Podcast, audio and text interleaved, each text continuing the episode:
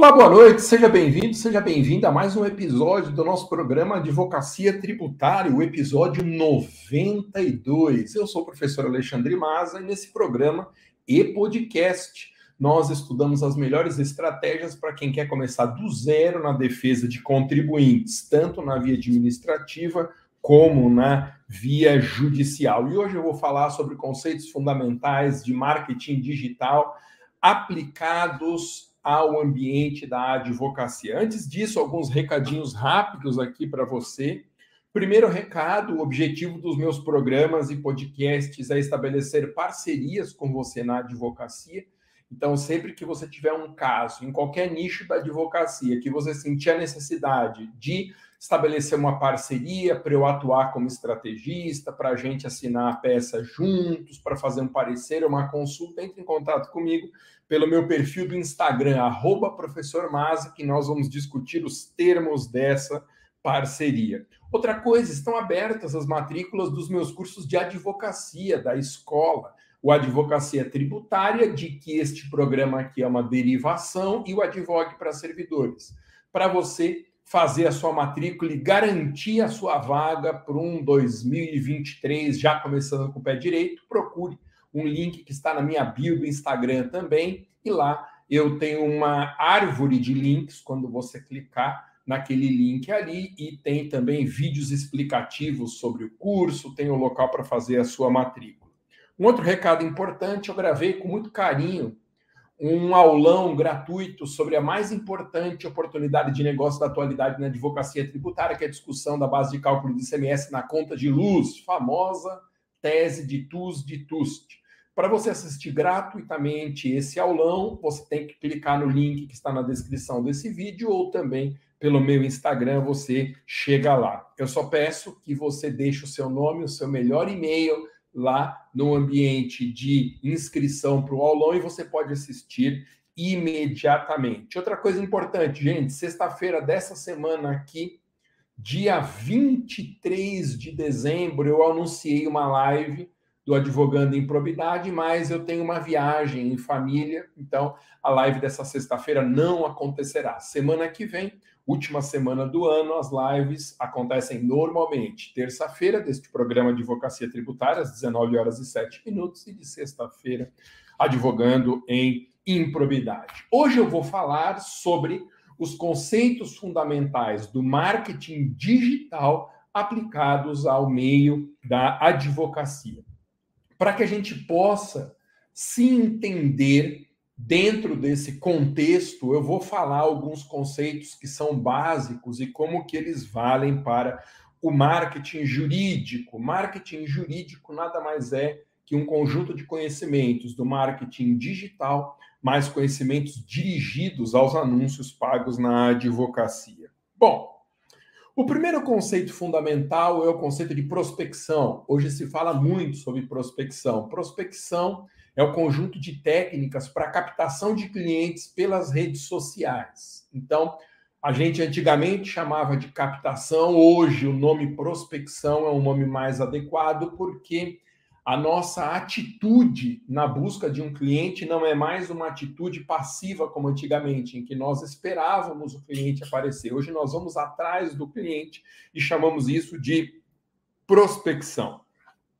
Tem dois tipos de prospecção, gosto de bater nessa tecla. Prospecção ativa, que é a nova prospecção, em que nós buscamos o cliente na rede social, e a prospecção de antigamente é a prospecção passiva, aquela em que nós anunciamos os nossos serviços e o cliente é que nos procura. A prospecção passiva era a prospecção feita antigamente, ela só produz resultado no médio e no longo prazo, enquanto que a prospecção ativa ela produz efeitos de imediato. No mesmo dia que você publicar um anúncio, esse anúncio já vai ser entregue para o seu potencial cliente. Interessante. A prospecção passiva não tem restrições na OAB, enquanto que a prospecção ativa tem três restrições importantes. Para que você possa fazer um anúncio gratuito, você se sujeita a três proibições. Não se pode oferecer serviço diretamente, não se pode prometer resultado e nem ostentar nas redes sociais. Então, observadas essas três restrições, hoje está liberada a realização de anúncios na advocacia. Então, a chamada prospecção ativa, que é aquela que eu ensino, nós encontramos o cliente por meio da internet, o resultado é no curto prazo da prospecção ativa, a gente anuncia hoje, já atinge hoje o potencial cliente. Há uma facilidade em escalar rapidamente, porque eu posso continuar com os anúncios e prospectar cada vez mais clientes em uma oportunidade de negócios específica. Não exige experiência ou reconhecimento no mercado, então, pela prospecção ativa, nós não precisamos ter um renome no mercado, já que o nosso contato é direto com o cliente. Então, esse reconhecimento no mercado que a prospecção antigamente exigia, hoje não exige mais. E a prospecção ativa, ela não depende de parcerias. Antigamente era muito importante estabelecer parcerias como um dos meios mais eficazes de fazer prospecção. Hoje, a prospecção ativa, prospecção por anúncios a 2.0, ela não exige mais a realização de parcerias para que funcione. Portanto, para você que está iniciando na advocacia, que mudou de nicho recentemente, ou que está se formando e já quer começar com o pé direito na advocacia, realize anúncios pagos.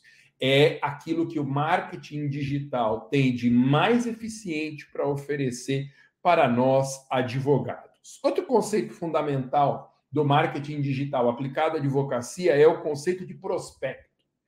O que é um prospecto? Prospecto é o nome que se dá para alguém que é objeto da prospecção. Vale dizer, é o potencial cliente que está vendo o meu anúncio. Então, o prospecto é alguém que pode se tornar um cliente meu. Qual que é a importância de a gente saber o perfil, o avatar desse prospecto? Se a gente não sabe para quem que nós estamos anunciando, o anúncio vai ser apenas rasgar dinheiro. Nós temos que definir qual é o perfil de cliente que nós queremos quando anunciamos uma oportunidade de negócio. Esse perfil de cliente é chamado de prospecto ou avatar. Não confunda prospecto ou avatar com lead. Essa é uma palavra muito utilizada não é lead né, do conflito de interesses com uma pretensão resistida, não é lead do direito, é lead do marketing.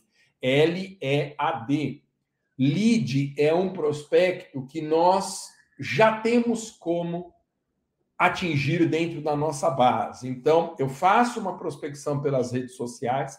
A partir do momento que esse prospecto me dá um e-mail, me dá um número de WhatsApp, me dá um instrumento de contato ele se transforma em um lead ou uma lead. Então, na minha escola, eu passo muito por isso. Eu faço anúncios dos meus cursos para os prospectos e quando a pessoa se interessa pelo anúncio e se cadastra para assistir um vídeo explicativo, ele se transformou de prospecto em lead. Então, lead é alguém de quem nós temos pelo menos uma informação de contato. Por que, que é importante nós termos o contato dos potenciais clientes? Porque as redes sociais, guarde esse conceito, são casas alugadas. Você não é dono das suas redes sociais. Eu não sou dono das minhas redes sociais. Nós temos a falsa impressão de que os seguidores nos pertencem. Mas isso não é verdade. A qualquer momento, qualquer uma das redes sociais pode excluir uma conta nossa sem nenhum tipo de apelação possível. Ou seja, não tem para quem recorrer.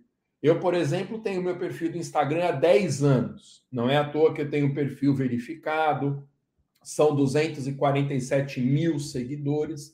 Mas a qualquer momento, o Facebook, que é dono do Instagram, pode encerrar unilateralmente a minha conta. E aí os 10 anos de investimento vão pelo ralo. Por isso que toda vez que eu tenho um aulão gratuito, toda vez que eu forneço um material, eu peço nome e-mail do interessado, porque aí o prospecto se transforma em lead. E se eu precisar entrar em contato com essa pessoa, eu tenho um instrumento diferente da rede social. Legal? Bom, outra coisa importante.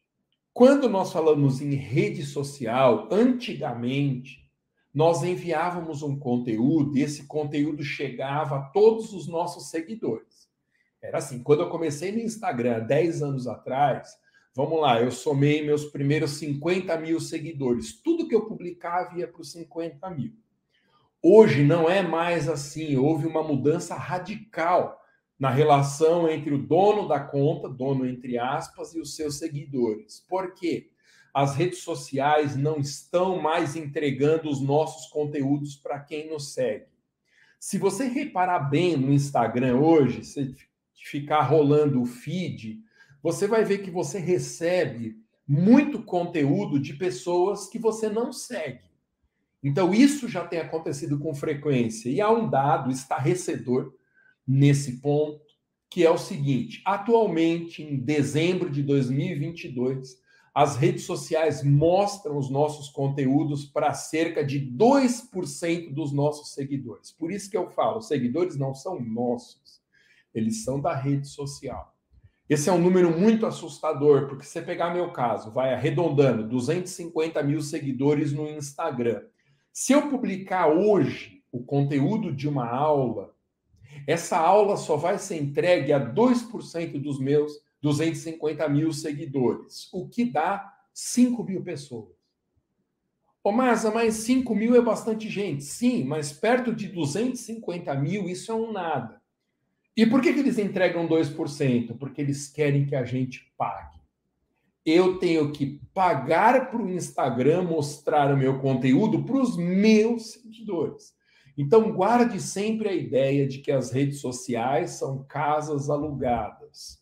Não adianta a gente investir todo o nosso tempo, a nossa energia, o nosso dinheiro numa rede social, porque a qualquer momento essa conta pode ser extinta. Daí a importância de transformar prospectos em leads se hoje as minhas redes sociais, Deus o livre, forem todas bloqueadas, eu tenho contato com centenas de milhares de alunos, com dezenas de milhares de pessoas que se matricularam na minha escola, porque eu tenho por hábito sempre coletar informações de quem me segue e de quem quer pegar os materiais, tá bom? Disso deriva uma consequência muito importante, gente não se impressione com o número de seguidores, com quantidade de pessoas que estão cadastradas em uma conta. Se a rede social entrega 2% do conteúdo sem a gente pagar, não muda muito quantos seguidores que nós temos ou que uma conta tem. Qualquer anúncio que você fizer impulsionando o conteúdo vai ultrapassar demais a quantidade de seguidores alcançados, mesmo seguidores de grandes contas. Então, se há uma coisa que não tem importância nenhuma na realidade do marketing jurídico, é quantos seguidores a pessoa tem. Não precisa ter dezenas, centenas de milhares de seguidores para você conseguir realizar os seus anúncios. Outro conceito fundamental de marketing digital e que vale para a área jurídica é o conceito de nicho. Vocês devem muito me ouvir falar sobre nicho. Na advocacia, nicho é um ramo do direito. Então, o que nós chamamos na faculdade de ramo chega na advocacia em nicho. Então, por exemplo, o meu nicho é tributário e direito administrativo. Eu advogo para contribuintes e eu advogo para administrados ou servidores públicos. Então, tributário administrativo são nichos. Direito penal é um nicho, advocacia trabalhista é outro nicho, direito civil é mais um nicho. Então, advogado nichado é aquele que atende qualquer causa dentro de um ramo específico do direito. Quem não está nichado é um generalista. Toda pessoa que atende mais de um nicho é um advogado generalista. Então, por exemplo, um, uma combinação muito comum o advogado faz trabalhista e previdenciário, que são ramos relativamente próximos, ou previdenciário e tributário. Esse advogado é um generalista. Qual é o problema em ser generalista? Veja, não há um grande problema nisso no curto prazo. O generalismo, normalmente, é uma imposição de quem está começando na advocacia. Eu comecei na advocacia como generalista. Eu já contei essa história dezenas e dezenas de vezes. Eu advogava em inventário, cheguei a fazer trabalhista, criança e adolescente, tudo misturado, porque eu não podia escolher causa. O que aparecesse para mim eu tinha que pegar. Então, o generalismo é uma condição quase que necessária para quem está começando na advocacia. Só que chega um ponto que o generalista fica estagnado no mercado, ele para de crescer. Por quê? Porque se a pessoa faz trabalhista, previdenciário e tributário, vamos dizer, em cada um desses nichos ela tende a perder mercado para quem é nichado. Se eu faço tributário e previdenciário aqui na minha região, é muito possível que eu perca mercado de tributário para quem é tributarista nichado. Perca também os meus clientes ou meu espaço em previdenciário se tem advogados nichados previdenciaristas. Então, o generalismo não é um mal em si, só que ele tende a uma estagnação no médio prazo. Por isso, nessa virada de 2022 para 2023, decida em qual nicho você quer atuar.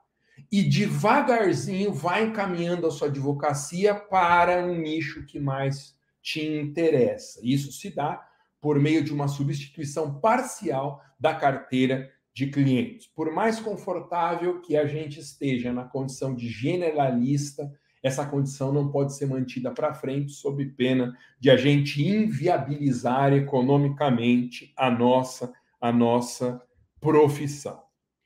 Muito cuidado. Para você se transformar de generalista em nichado, eu disse, você precisa fazer uma substituição parcial da carteira de clientes. Não é simplesmente dispensar todos os clientes que não são do nicho que você escolheu.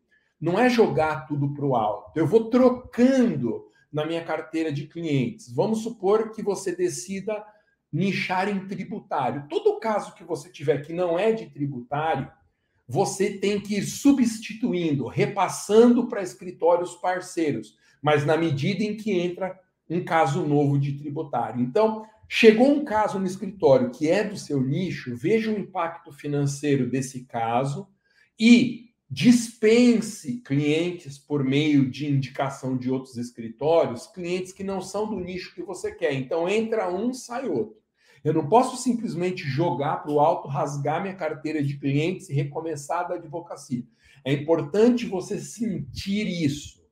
Escolha o seu nicho e vá trocando devagar a sua carteira de clientes para ficar exclusivamente com clientes desse nicho. Lembre, você repassa para escritórios parceiros clientes que não são do nicho que te interessa, mediante uma remuneração, uma divisão de honorários e eu sempre tenho recomendado que essa divisão se dê no percentual de 30%. Então, todo cliente encaminhado por escritório parceiro, quem encaminha tem que receber aí pelo menos 30%. Não faça parcerias gratuitamente de repasse de cliente. Ô, Masa, como que eu escolho um nicho da advocacia para eu atuar? Bom, eu considero que existem dois fatores fundamentais para a escolha de um nicho na advocacia. Primeiro fator é que tem que gostar da área onde você vai atuar. Não tem que ser um caso de amor, uma relação incrível, o sonho da sua vida, só não pode ser um nicho que você detesta. Tem gente, por exemplo, que detesta fazer direito de família só que tem um monte de casos no escritório, porque o direito de família sustenta milhares de escritórios no Brasil hoje. Agora, se a pessoa detesta direito de família e pega casos de direito de família, essa pessoa vai ser infeliz. Então, o primeiro critério para a escolha de um nicho é: você gosta desse assunto no direito material? Porque se você tiver ojeriza, se você detestar, se você tiver uma repulsa a esse assunto, não vai nichar, porque é uma certeza de infelicidade. Então, o primeiro critério é gostar minimamente da área onde você vai nichar. Segundo, é avaliar o potencial do nicho. Gente, os ramos do direito, assim como os nichos da advocacia, nunca estão parados. Ou eles estão crescendo ou eles estão contraindo. Nunca você vai ter um nicho que está estabelecido no mercado. É igual um avião. mesmo que o avião esteja em velocidade de cruzeiro, ou o bico do avião está um pouquinho para cima ou um pouquinho para baixo. Isso significa dizer que você tem que pesquisar o nicho onde você quer atuar para ver se ele não está em retração. Eu sempre dou um exemplo de ramo em retração, que é o direito do trabalho. A reforma trabalhista acabou com a advocacia em favor dos requerentes. São pouquíssimos os escritórios que sobrevivem hoje da advocacia trabalhista, porque é muito caro entrar com uma reclamação trabalhista. Então, os empresários, os empregados, perdão, não estão mais procurando escritórios para entrar com reclamação trabalhista. É um ramo que, lamentavelmente, está em retração. Você quer ver outro nicho que está em retração? Direito regulatório. Quando eu saí da faculdade, meu sonho era atuar com agências reguladoras, nos mercados sujeitos à regulação, né? Petróleo, água, telecomunicações, energia elétrica, transportes terrestres, direito regulatório. Só que as agências reguladoras, elas saíram de moda, estão cada vez mais enfraquecidas. Então, o tal do direito regulatório é um nicho que está em contração. O próximo governo federal, que inicia o mandato daqui a alguns dias, ele é contrário, em tese, ao modelo das agências reguladoras. Então, isso significa uma desaceleração cada vez maior da advocacia regulatória. Grandes escritórios vão continuar fazendo, mas não é um nicho em que se deva apostar, porque ele está em clara retração. Bom, se nicho é um ramo do direito dentro da advocacia, o que é o subnicho? Subnicho é um assunto dentro do nicho. Então, nós podemos ter um diagnóstico de qualquer advogado que obrigatoriamente estará em uma dessas três condições. Ou ele é generalista, que atua em mais de um nicho, ou ele é nichado, se atua em um nicho só, ou subnichado, se ele não pega qualquer caso de um nicho ele pega casos que ele escolheu, em que ele escolheu atuar. Então, vou te dar um exemplo. Tributário é um nicho. Quem faz tributário mais um ramo é generalista. Agora, recuperação tributária é um subnicho, porque é um assunto dentro da advocacia tributária. Servidores públicos é um subnicho, porque é um assunto dentro da advocacia em direito administrativo. E por que que existe essa diferença entre generalista nichado e subnichado? Eu organizei essas ideias de forma que você possa fazer um diagnóstico da sua condição. O generalismo ele não sobrevive no médio prazo, porque o generalista perde espaço para os nichados. O nichado, ele está numa situação de mercado melhor que o generalista, mas dependendo de onde ele advoga, não basta ser nichado, porque haverá especialistas em subnichos. Então, na jornada da advocacia, nós temos o início, que é o generalismo, depois o nichado e o subnichado. Se você atuar só em tributário, por exemplo, vai chegar uma hora que você tem que se especializar. Você não vai fazer tudo de tributário. Tributário municipal, estadual, federal é muita coisa. Você vai se especializar em um tema e aí você será um subnichado. Quem é advogado subnichado não perde espaço no mercado, porque é um super especialista. Eu não estou dizendo para você revolucionar a sua advocacia da noite para o dia, saltar do generalismo para o subnichado, não é isso. Mas eu queria que você deixasse esses conceitos, esses conceitos no seu radar, para pelo menos você ter uma noção de para onde a sua advocacia tem que caminhar. E quando que termina essa busca por se especializar. Termina quando você não tiver concorrentes no mercado. Você pegar uma grande capital como São Paulo, por exemplo, existem escritórios que são especialistas só em servidor público, eles são subnichados. E há escritórios que, dentro de servidor, eles são especialistas em servidores estaduais, é um sub-subnicho. Quem advoga só para servidor estadual é mais especialista do que quem advoga para qualquer servidor. Então você tem que buscar o um mercado sem concorrência. Vá se especializando na advocacia, de modo que você não encontre mais com quem concorrer aí no seu mercado. E existem milhares e milhares de cidades pequenas no Brasil em que basta ser generalista, porque a concorrência é muito pequena, não há nichados. Então, sempre avalie qual que é o mercado sem concorrência. É o generalismo? Fique no generalismo. É o mercado nichado? Se especialize em um nicho. É subnichado? Se especialize em um subnicho. Ok? Isso vai assegurar uma advocacia com o bico do avião apontado para cima, ou seja, uma advocacia que só vai crescer. Bom, eu falei agora há pouco do que é um lead. Lead é um potencial cliente que tem algum dado dele no nosso banco de informações. E o que é o avatar? Avatar é o perfil do cliente que eu desejo. Nós temos que estabelecer o perfil do cliente que nós desejamos ter. Eu vou te dar um exemplo. Suponha que, eu falo disso no meu curso completo da advocacia tributária, você queira se especializar em oportunidades de negócio envolvendo Simples Nacional, aquele recolhimento unificado de tributos para microempresas e empresas de pequeno porte. Você tem um avatar. O avatar é um empresário de micro ou de pequeno porte. Porque se você quer atuar com simples, não tem pessoa física no simples, não tem média ou grande empresa no simples. Então, o seu avatar é um empresário que se encaixa como micro ou pequeno empresário. E mais, você tem que definir qual é o âmbito geográfico em que você deseja prospectar esse avatar de cliente.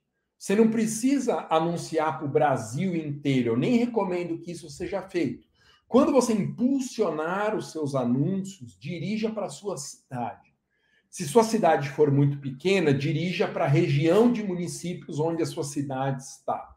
Se a região não é uma região muito desenvolvida economicamente, anuncie para o seu estado.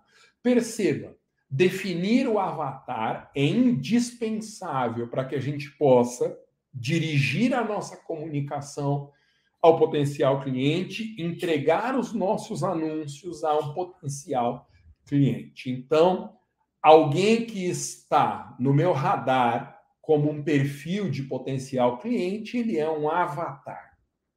Legal? Eu tenho, só para te dar como exemplos, dois avatares de comunicação. Eu falo para advogados por causa dos cursos da minha escola, mas eu falo também para clientes de improbidade e arrolamento fiscal, que são hoje meus subnichos mais importantes. Então eu tenho dois públicos diferentes. Há comunicações minhas em que eu me dirijo a advogados e outras em que eu falo para potenciais clientes de improbidade ou de arrolamento fiscal. Eu tenho, portanto, dois avatares diferentes. Se você não definir, em função da oportunidade em que você quer advogar, qual é o avatar do seu potencial cliente, o seu anúncio vai ficar muito difuso, muito disperso e vai ser difícil você transformar um prospecto em lead, um lead em clientes. Legal? Tem gente, por exemplo, que advoga em previdenciário de servidores. É um subnicho que está ali entre o nicho de previdenciário e a defesa de servidores públicos. Gente, se eu quero advogar em causa de servidores que estão para se aposentar ou já se aposentaram, o meu avatar tem um perfil etário específico. Eu não vou entregar anúncio de aposentadoria de servidores públicos para pessoas que têm menos de 40 anos. Porque nenhum aposentado, a não ser em casos muito raros no serviço público, vai ter uma idade inferior a 40, 50 anos. Então aí eu tenho um perfil etário. No exemplo que eu estou dando, eu sei que meu cliente é um empresário, que a empresa dele se enquadra como microempresa, empresa de pequeno porte, que ele está na região onde se situa o meu escritório e que ele tem uma faixa etária específica. Quanto mais detalhes do seu avatar você colecionar, mais fácil será para você transformar o prospecto em clientes. Gente, e só para fechar aqui, eu falei que os anúncios na advocacia, a prospecção ativa, tem três restrições fundamentais, tanto no provimento do Conselho Federal da OAB, que autorizou anúncios, como no Código de Ética da Advocacia. Me pediram para repetir aqui então, o Conselho Federal da OAB, em junho de 2021, autorizou a realização de anúncios pagos por nós advogados, desde que três restrições fundamentais sejam observadas. Eu estou repetindo aqui. Não podemos oferecer diretamente serviço, então nós não vamos impulsionar, anunciar o serviço que a gente presta. Nós vamos anunciar, nós vamos impulsionar a solução de um problema que o cliente tem. Eu não vou falar assim, sou advogado, me procure e me contrate. Não, eu vou dizer assim, você tem um problema e você está precisando de um advogado. Então, eu não posso fazer anúncio diretamente de prestação de serviço. Nunca prometer resultado, jamais diga para o cliente que a causa é ganha e não usar as redes sociais como mecanismo de ostentação. Legal? Gente, lembrando aqui que esse programa e podcast ele tem como função principal estabelecermos parcerias na sua advocacia. Então, se você tem um caso legal aí no seu escritório você sente que precisa de alguma ajuda, entre em contato comigo. Você pode entrar pelo próprio Instagram, no meu perfil, arroba professor Maza, mande uma mensagem direta que a gente fala sobre essa parceria. Lembrando ainda um segundo aviso, estão abertas as matrículas para os meus cursos de advocacia da minha escola, turmas 2023, tanto advocacia tributária como advogue para servidores públicos. Você encontra o link para fazer agora a sua matrícula, se você quiser, pode ser agora mesmo, na minha bio do Instagram ou na descrição desse vídeo nas demais redes sociais. Tá bom? Qualquer coisa me procura no Instagram, arroba professor Maza, clica no link que está na minha bio, que é a descrição do meu perfil, e lá você será encaminhado para a página de matrícula.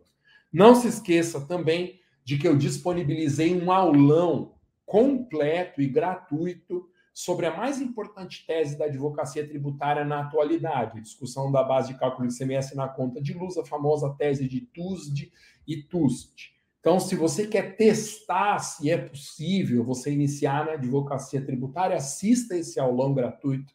Eu fiz com muito carinho, eu caprichei no conteúdo, eu dou de presente o roteiro da aula e o contrato de honorários para você assinar com os primeiros clientes, mas para isso você tem que assistir esse aulão. O link está na descrição desse vídeo também, independente de qual rede social você acompanhe e na minha bio do Instagram. Gente, o meu Instagram, ele está coordenando as minhas redes sociais, ele que lidera as minhas redes sociais. Por isso que eu sempre falo do Instagram, seja se você me ouve em podcast, se você me acompanha no YouTube, no Facebook, no LinkedIn, corra lá no Instagram, procure arroba professor Maza, me siga e na descrição do meu perfil, que nós chamamos de bio, tem um link que aponta para o aulão gratuito, para os vídeos explicativos de cursos da minha escola e para as páginas de matrícula para você iniciar na advocacia tributária ou na defesa de servidores ainda hoje. Se você quiser, dá para começar agora, faça sua matrícula.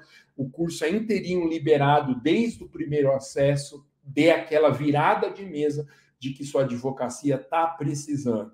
E eu te convido a você transformar 2023 no ano da virada de mesa na advocacia. Quando você estiver voando na advocacia, você me procura para a gente fazer parcerias nos casos que aparecerem lá. Valeu, gente!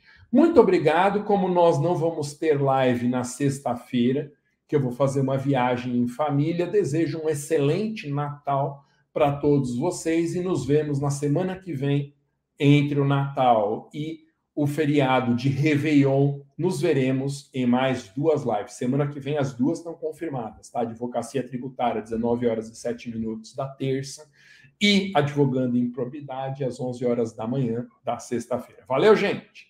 Muito obrigado, bom Natal para vocês. Até mais, valeu!